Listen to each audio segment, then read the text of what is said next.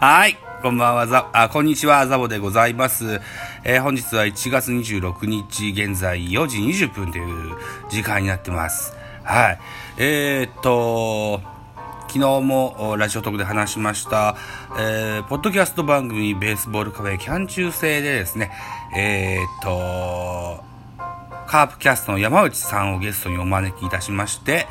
えー、現在、5年連続負け越しをしておりますジャイアンツ、そして、えー、広島カープの話をしてみましたよっていうのをアップしましたね。はい。またお聞きいただけたらと思います。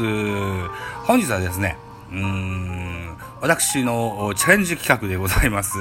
えー、題しまして、俺の協定日記、えー、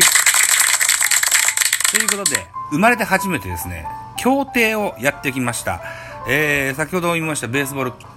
カフェキャン中世にもよくご出演いただいております、薩摩若隆さんのおすすめと、それからそのアドバイスと、とうとういろいろ頂戴しましてね、えー、っと、おおよそですね、朝の10時20分からお昼の12時までのおおよそ2時間の間、うん全部で4レース、えー、ベットしてみましたよと、いったことでございます。えー、主戦場を2に、えー、絞りましてですね、えー、2を3レース、それから、2の3レース目が、なかなかちょっと難しそうだったので、えー、ナルトの6レースを1個挟みまして、えー、の協定のベッドとなりました。うん。つの1レース目が、支出が400円3連単で、え、買いました。えー、2レース目400円で3連単、えー、ナルトの6レース目、えー、2連単で、えー、400円、えー、ツの4レース目、えー、3連単で1200円と。えー、これに加えて、えー、駐車場代2時間で200円を足しまして、支出が2600円。で、この間にですね、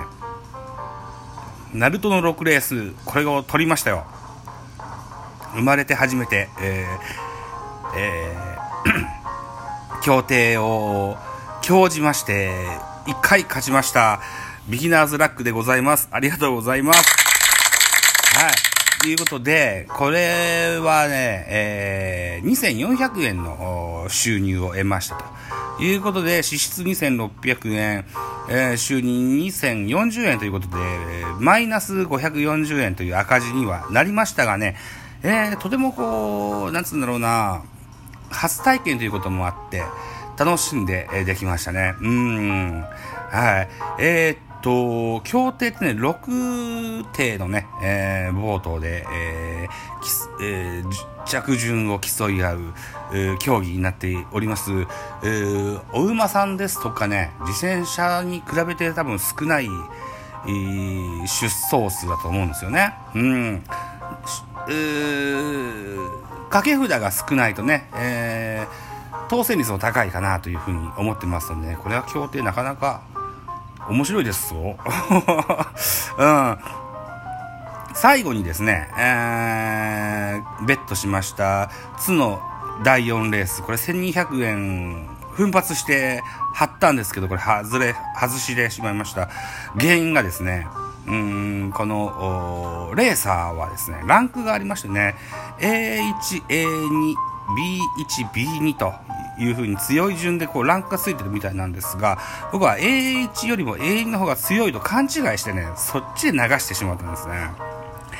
これが一個初心者のチョンボですね。うん。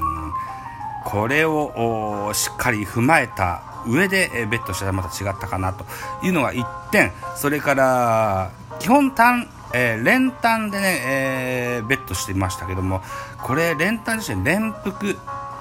連単っていうのはねうん着順の順番をしっかり当てないといけないんですけど連複っていうのはこう例えば1位2位2連複だと1位2位をの組み合わせを当てとけば、えー、例えば1位が1でもうん1位が2でもあお前渡ったよと いう感じになりますんでね、これを知らなかったんですね。は いうん。いうことで、この連服っていうのをね、次回、ボートレースをするときには、あベットしてみたいなというふうに思います。2連服の方が良さそうな気がしますね。これ、1レースも2レースも4レースも2連服だったら当たってたような気がするんですよね。うん。あとね、あこの、ランク順にね、えー、選手の特徴等々をね、知り得ることができたら、あもっと当選率が上がってくるのかなといったいうふうに、いう感想を持っております。だから、昨日、薩摩若隆さんに教えていただいたアベマ TV のね、ああいう、ボートレース関係の番組とかこんなのを見ていけばあもっとねあ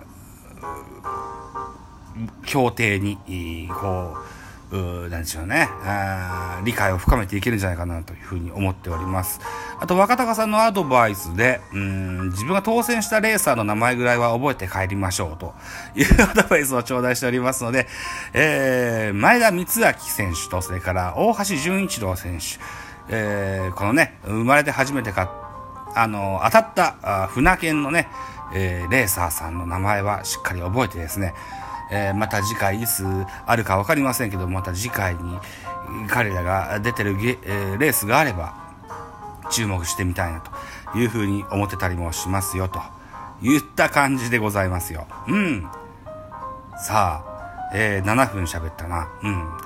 ということで、俺の初めてのボートレースの感想をを喋ってみました。はい。えー、こういったデータをこう積み重ねていってね、えー、ちゃんとね、自分用のメモに保存しておりますのでね、えー、勉強しながらね、えー、まあ、お金の勝ち負けは別にして楽しみたいなというふうに思います。はい。あとですね、えー、場外違うな。ボートピア松江というところに来ました。これは何でしょうね。えー、どう言えばいいんだろうな。うん競技場のそばじゃなくてね、中継でね、えー、そういう船券が買える場所になってますわ。あそこに行くとね、あなんだろうな、土星とか馬星とかね、ガンガン言うような、あおじさまたちがいらっしゃるんだろうなというふうな印象を持ってました。例えばなんだっけな、ダウンタウンの、ごつええ感じでね、えー、まっちゃんがやってた、あの、横山やすしの、あの、ああいうキャラクターが、えー、ほら、まくらんかーいとかね、まくし立てるような、風に喋ってんだろうなと思ってたんですけど、そういう人は、たった一人しかいませんでしたね。行った時間も朝だったからかな。うんたった一人いましたね だからね、結構居心地は悪くなかったんですよね。うん、年齢層としては50代から70代ぐらいの、男性がメインですね。うん。一人二人ね、30代、40代っぽい、えー、男性もいましたし、えー、女性もね、うん、50人に1人ぐらいはいましたね。うん、いうような感じでね、うん、さほどそんな、ストーブを泣いてるまあいいや、あのー、なんだろうな、初心者だからって、えーえー、なんだろうな、居心地が悪いという感じは一つもしませんでしたので、えー、また、時間と金がある時にですね、えー、こんなあボートレースに、うん、親しんでみたいなというふうに感想を持ちまして、本日の配信を終了したいと思いますよ。はい、ありがとうございました。